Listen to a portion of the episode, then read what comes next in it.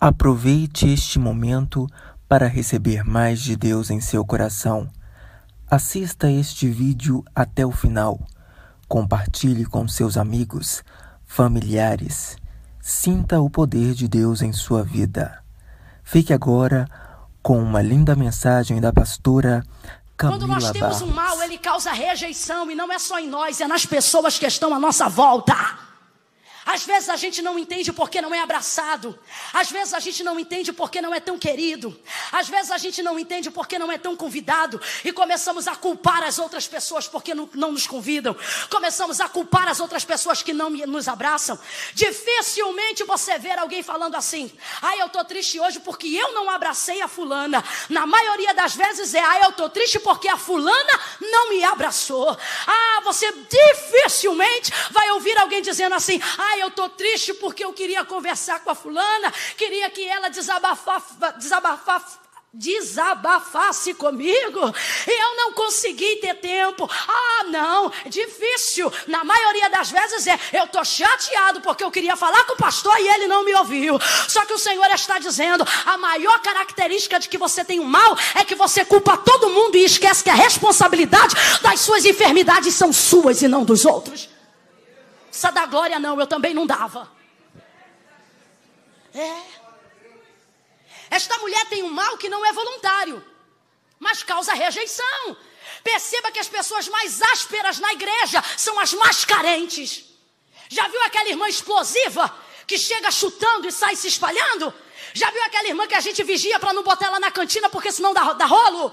Já viu aquela irmã que a gente procura tirar ela da frente da liderança porque a gente sabe que o mistério com ela é forte? Ela é sincera, ela não mente, ela não rouba, ela fala na cara, mas tudo que ela bota a mão causa rejeição nas pessoas. Oh meu Deus do céu, Jesus está dizendo: Eu vim te tratar, mulher. Jesus está dizendo: Eu vim te tratar, mulher. Jesus está dizendo: Eu vim te tratar, mulher. Oh, a enfermidade dela causa rejeição. Primeiro nível de rejeição é a rejeição conjugal. Tem mulher que reclama porque que o marido é amigo de todo mundo e não é amigo dela. Oh meu Deus, e a gente sempre culpa o marido. Essa mulher pode ser que ela fosse casada. E se ela fosse casada, já havia 12 anos sem carinho, 12 anos sem vida sexual, 12 anos sem atividade marital, 12 anos sem carinho, sem afago, sem aconchego, sem um ombro amigo, sem dividir a cama com alguém. Pode ser que ela não fosse casada. E se ela não fosse casada, eu não sei o que é pior. Se é ter vivido por um tempo casado e depois de 12 e depois em 12 anos não estar mais com ninguém, ou se é ter a expectativa de que nunca vai ter ninguém, porque o tempo passa e eu não consigo mudar a minha vida. Segunda característica desta enfermidade, desta rejeição, segregação social, rejeição social, pessoas que não conseguem viver em coinonia, pessoas que não conseguem viver em comunhão. Já viu aquela irmã que nunca consegue participar da festa? Ela nunca usa o uniforme, não é uma vez, não é uma falha em nenhum dia. A festa tem três, ela não consegue vir nos três. E se vem, ela vem nos três sem uniforme. E não senta no banco. Porque ainda tem aquela que deu problema na blusa, mas diz: Ô pastor, me coloca aí. Ela enrola um lenço amarelo, uma fita cor de abóbora, se veste de preto só para representar. Mas ela quer sentar. Não, eu estou falando de gente que fica na igreja 10 anos e 8 anos não senta no departamento. Já viu aquelas pessoas que sabem o lugar, mas chega e senta lá atrás? Ô infelicidade do capeta! Não consegue ficar junto, não consegue entrar. E tem gente que já está fazendo cara feia. Não está gostando da mensagem, mas mensagem que transforma é mensagem que confronta, mensagem que transforma é mensagem que liberta. Nunca está no culto de ação de graça, nunca consegue visitar e nem ser visitada, nunca oferece um bolo, nunca dá uma Coca-Cola. Vai ter um passeio, eu não gosto dessas coisas. Vai ter uma confraternização. Ah, eu não vou. Eleba, chebe, daraia. Sabe o que Jesus está dizendo? Até hoje você pode ter conseguido com esta enfermidade rejeitar as pessoas, mas Jesus está dizendo: Eu gosto de você chata do jeito que você é, gosto de você metida como você é, e vou te trazer para perto, e vou te transformar. Você pode ter conseguido atribular teu pai, pode ter conseguido atribular teu pastor, você pode conseguir irritar essa irmã que está ao seu lado, mas a Jesus ninguém atribula, e Jesus está decidido a transformar a tua vida. Fala para esse crente aí: Jesus ninguém atribula. A Jesus ninguém atribula. Ele é a calma, Ele é a paz, Ele é a voz, Ele é a autoridade, conselheiro, Deus forte, Pai da eternidade. A Jesus ninguém irrita. Lembra quando ele diz pela boca do profeta Isaías? Pode uma mãe esquecer-se do filho que gerou? Esquecer não pode, mas abandonar pode, porque a mulher que gera não esquece que gera. Ela pode largar, mas esquecer que gerou não esquece.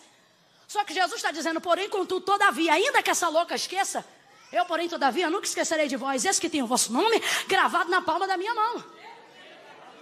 O que é que a Bíblia diz ainda mais? ainda que teu pai e tua mãe te esqueçam. Eu, porém, contudo, todavia, nunca me esquecerei de vós. Essa palavra pode ser interpretada de várias formas. Hoje, por exemplo, pode ser, pode ser Jesus dizendo: Tua família não te suportou, mas eu te suporto. Tua igreja não está aguentando porque você é chata, mas eu estou com, com você. Estou do seu lado e vou trabalhar na sua vida. Ei, ei, ei, só que tem uma característica. Jesus não é individualista. Se tem uma pessoa que andava no meio do povo, era Jesus. Jesus não conserta ninguém para andar sozinho.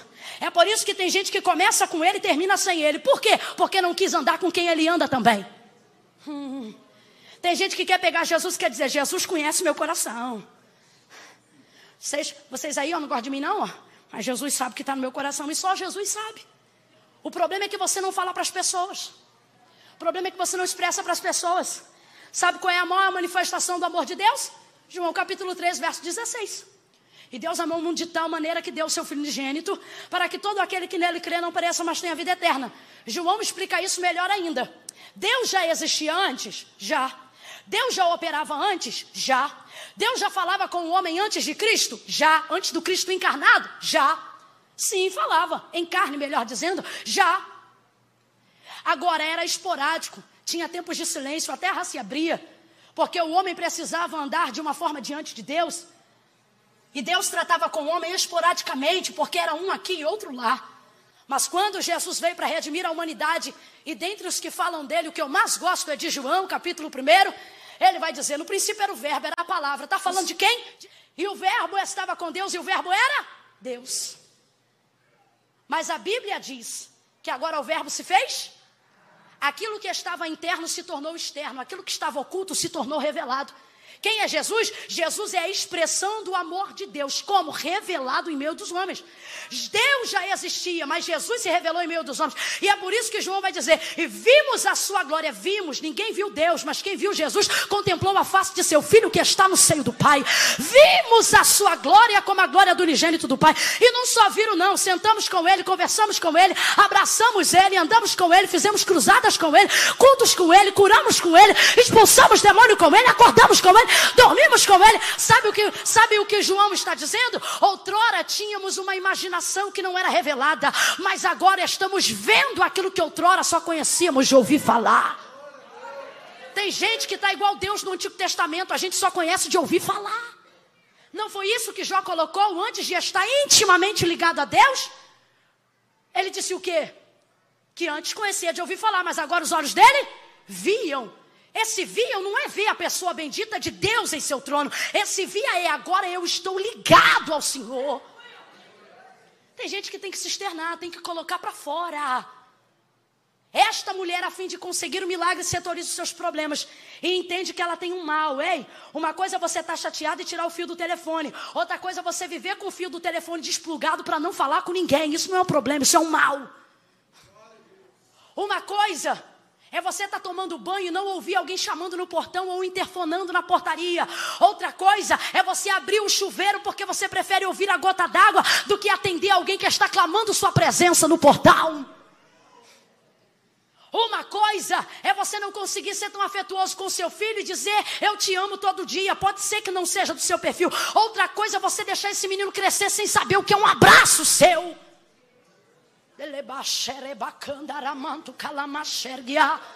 Eu quero que você comece a trazer a sua memória para que Deus comece a executar o plano dele na sua vida. O que é que tem se estendido há anos na sua convivência? O que é que não muda? O que é que não tem sido transformado? Esta mulher tem algo que não muda, algo que não é transformado. Mas ela sai do lugar que ela estava, por quê? Porque ela ouviu falar da fama de Jesus. Irmã Camila, quem se encontra com um milagre? Alguém que não conhece o nome de Jesus, mas alguém que conhece também a sua história. Sabe por que tem gente que entra e sai por essas portas e não recebe nada? Está tentando conhecer Jesus pelo nome, quer ter vitória? Leia sobre a história dele. Aleluia. Saiba e se intere dos testemunhos de Cristo. Sabe o que essa mulher está ouvindo? Ela está ouvindo os testemunhos e tudo aquilo que ele está fazendo. E como ela recebe isso? Ela se locomove, sai do seu lugar e vai em busca do seu milagre. Sabe o que é isto? Ela investe na sua própria cura. Sabe o que às vezes falta em mim e em você? Investimento na nossa própria cura. Investimento no nosso próprio milagre. Ei, ela não faz isso só quando encontra Jesus, sabe por quê? O ministério de Jesus apareceu por aproximadamente três anos sobre a face da terra. E essa foi a evidência do ministério de Cristo enquanto ele estava entre os homens. Três anos. Só que esta mulher já tinha uma enfermidade há quantos anos? Há quantos anos? Doze anos. Mas a Bíblia diz que mesmo antes de estar da pessoa de Jesus, ela já investia na cura. Investia na cura como? A Bíblia diz que ela despendia, pastor, de tudo quanto ela tinha. Entrava ano, saía ano e ela ia esvaziando a poupança a fim de investir naquilo que ela acreditava, a fim de investir naquilo que ela precisava. Sabe quem é esta mulher? Uma sobrevivente que não desistiu da vida. Sabe por que você está aqui? Você não está aqui só porque é crente, não. Porque aonde você estava antes de ser crente, ali o Senhor já te guardava, ali você já investia pela sua própria vida. É verdade ou não? Eu sei que eu prego aqui nesta noite para pessoas que não nasceram no lar evangélico. As mesmas que nasceram sofreram as mesmas tentações, porque o próprio Cristo também foi tentado. Mas, sobretudo, aquelas que passaram anos neste mundo e hoje estão diante da presença de Deus. Não pense você que você foi guardado apenas porque Jesus já te guardava. Você também lutava pela sua própria vida. Sabe o que Jesus está dizendo? Continue lutando por si próprio. Porque, irmã, Jesus não vai guerrear as minhas guerras. É óbvio, ele já está guerreando por você. Só que ele precisa que você tenha ânimo e motivação. E isso não tem nada a ver com fé. Josué era um homem de fé.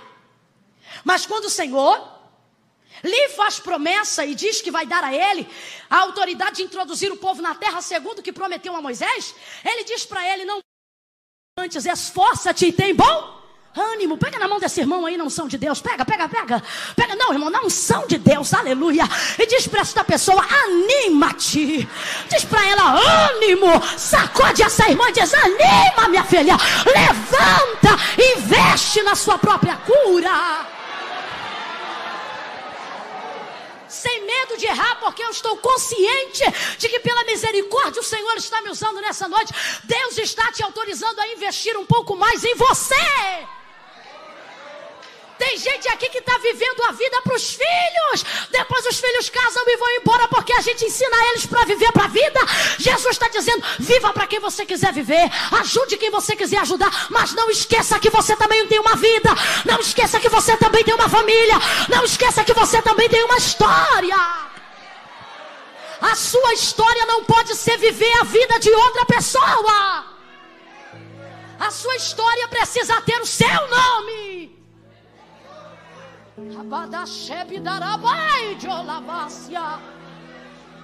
Tem gente aqui que está se acabando em prol de alguém. Eu não estou dizendo que você não tem que guerrear. Não estou dizendo que você não tem que pelejar. Mas o que é que você está fazendo por si próprio? Aqui fazer uso da palavra que Mical, esposa de Davi, liberou para ele quando Saul, pai dela, queria o matar. Ela disse para ele: Davi, foge e escapa-te pela tua própria vida.